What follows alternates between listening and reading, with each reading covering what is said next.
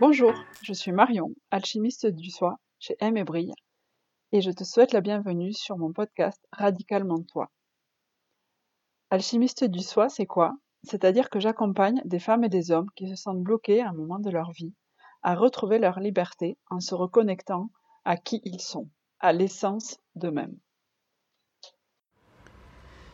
Bienvenue dans ce nouvel épisode. Aujourd'hui, j'ai envie de te parler de deux phénomènes qui apparaissent très souvent quand tu te lances dans un nouveau projet qui sort, qui te fait sortir de ta zone de confort ou qui te challenge réellement. La première chose, c'est l'apparition de notre grande amie à tous, l'émotion de la peur. L'émotion de la peur apparaît quasiment systématiquement dès qu'on fait quelque chose qui sort de l'ordinaire, qui va nous demander d'aller un peu puiser dans nos ressources et nous challenger. Cette émotion de la peur, elle est complètement normale d'un point de vue physiologique et d'un point de vue de notre évolution en tant qu'humain. Parce que notre cerveau primitif, son but, j'en ai déjà parlé dans, des épisodes précédents, son but c'est de nous faire survivre. Et lui, il est un peu resté euh, bloqué pardon, en mode homme des cavernes. C'est-à-dire que pour lui, s'aventurer en dehors de ce qui est connu, c'est-à-dire s'éloigner du feu, s'éloigner de la caverne, s'éloigner de l'endroit où la tribu est rassemblée, représente un danger. Parce que dehors, il y a euh, les tigres à dents de sabre, les loups et toutes ces créatures très dangereuses qui peuvent nous manger. Donc ce qui est connu pour notre cerveau primitif, c'est le feu, la caverne, notre entourage, notre tribu.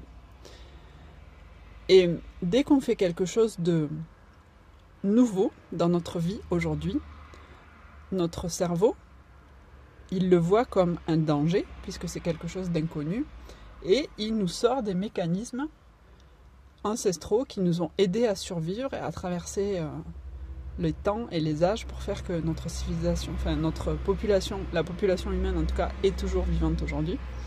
Et donc il te ressort le réflexe de la peur pour te dire non, non, non, va pas là-bas, on ne sait jamais, il y a peut-être un tigre qui va te bouffer. Reste euh, près du feu, dans la caverne, là où il y a ta tribu, etc. Donc l'émotion de la peur, tu peux comme t'attendre à la voir arriver dès que tu vas faire quelque chose qui sort vraiment de l'ordinaire et qui va te challenger. Maintenant, une fois que tu sais qu'elle va arriver, tu peux la voir pour ce qu'elle est, c'est-à-dire une émotion. Une émotion, c'est une vibration dans ton corps, créée par des pensées. Et donc des pensées plus ou moins conscientes, euh, et qui pour là, donc là sont entretenues par ton cerveau primitif. Et on a déjà vu dans des épisodes précédents qu'une émotion est juste une vibration dans ton corps. Elle peut être fort désagréable, mais elle n'est pas dangereuse en soi. elle ne te tue pas. Donc tu peux juste choisir de laisser vibrer cette émotion en toi. Et il y a une autre approche qui est intéressante, euh, qui est proposée par Elisabeth Gilbert dans son livre euh, Comme par magie, où elle explique ce phénomène et, donc elle dit que du coup, comme elle, fait beaucoup de choses qui la challenge, elle attend, elle s'attend à ce que la peur s'invite dans la partie. Et elle a dit qu'elle a fait comme ami-ami avec la peur, et donc, elle l'invite à, faire partie du voyage. Elle sait que de toute manière, elle va être là.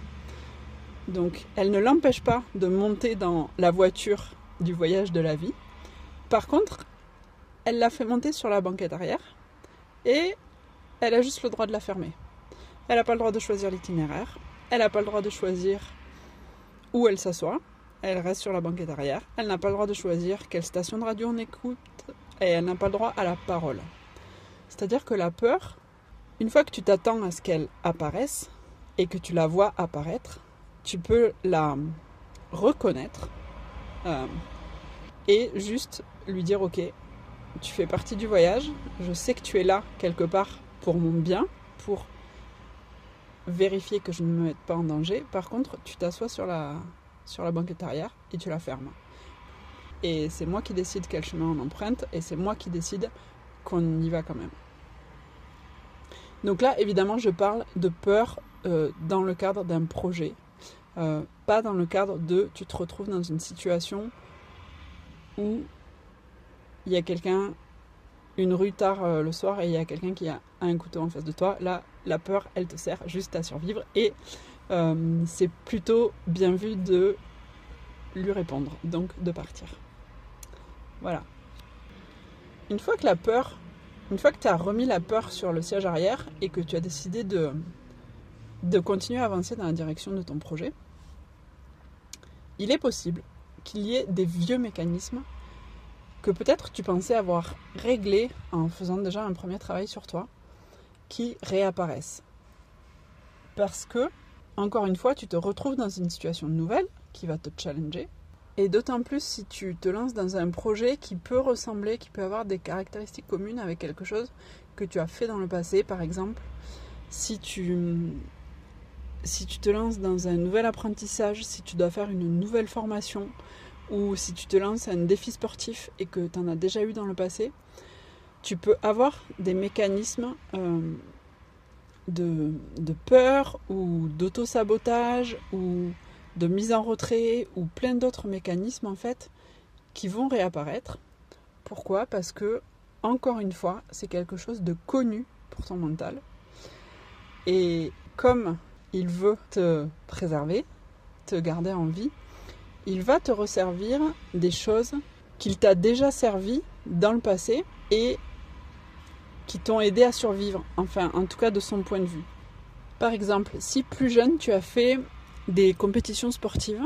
Euh, mettons que tu as fait du sport euh, à un niveau de compétition parce que tes parents euh, le voulaient et que toi en fait ça te mettait vraiment la pression, t'aimais pas forcément et que tu as développé par exemple des gros états de stress juste avant les compétitions, peut-être qui t'empêchaient de dormir, peut-être qui te rendaient malade physiquement, peut-être que tu vomissais avant d'aller en compétition, ou peut-être qu'à l'opposé, euh, tu faisais la fête pour euh, éviter de te mettre dans les conditions de la réussite. Peut-être qu'aujourd'hui, tu décides de te replonger dans un, dans un défi sportif, je sais pas, mettons que tu décides de courir un semi-marathon euh, dans l'année qui vient, ou un marathon, et tu vas peut-être voir réapparaître ces, ces anciens comportements. Avoir envie de faire plus la fête, euh, avoir envie de manger des plats qui te font pas forcément du bien juste avant les entraînements, ce genre de choses. Parce que ton cerveau, en fait, a enregistré ces comportements que tu avais dans le passé face à cette situation. Et donc, comme là, tu te remets dans une situation un peu identique de compétition euh, où tu te mets le défi de courir un semi-marathon, ton cerveau te resserre ce qu'il connaît, donc euh, les nausées, euh, les maux digestifs, l'envie de faire la fête, l'impossibilité de te reposer pour bien te préparer, etc., etc. Là encore, si tu te mets dans une position de curiosité, essayer de comprendre pourquoi tu crées ça dans ta vie, en fait. On parle souvent d'auto-sabotage. Pourquoi tu, crées cette non-condition de réussite, en fait, tu peux reconnaître que c'est ton cerveau qui essaye de te protéger, de te faire rester dans la cave près du feu avec les gens que tu connais, dans la grotte plutôt, euh, près du feu avec les gens que tu connais, parce que c'est le mécanisme qu'il connaît, donc c'est confortable pour lui et qu'il pense que ça va te faire sur, survivre. Une fois que tu as identifié ça, tu peux, avec ton cerveau conscient, expliquer à ton cerveau primitif que tout va bien, que tu n'es pas en danger, ce nouveau challenge, tu as décidé de le relever en toute conscience, et donc que tu y vas quand même. Et petit à petit, déjouer les pièges, quelque part tendus par euh, ton cerveau primitif. Et en faisant cela, je t'invite vraiment à garder beaucoup de compassion envers toi-même pour tous les moments où tu vas dévier de ton objectif par des comportements qui peuvent être associés à ces vieux schémas et à les observer avec beaucoup de curiosité pour à chaque fois essayer de comprendre un peu plus finement ce qui se joue pour toi et pourquoi ton cerveau met ça en place et essaye de te protéger. Donc compassion et curiosité sont vraiment deux clés essentielles pour avancer vers ton objectif avec le plus d'amour envers toi-même. Voilà que je voulais partager avec toi aujourd'hui. J'espère que ces notions t'auront intéressé et t'auront aidé. Et je serais curieuse de savoir si tu connais cette émotion de peur et ces sensations un peu d'auto-sabotage quand tu te lances dans des nouveaux projets. Comme d'habitude, si, cet épisode t'a apporté quelque chose, je t'invite à le noter, le partager. Et je te souhaite une très belle semaine. Je te dis à bientôt.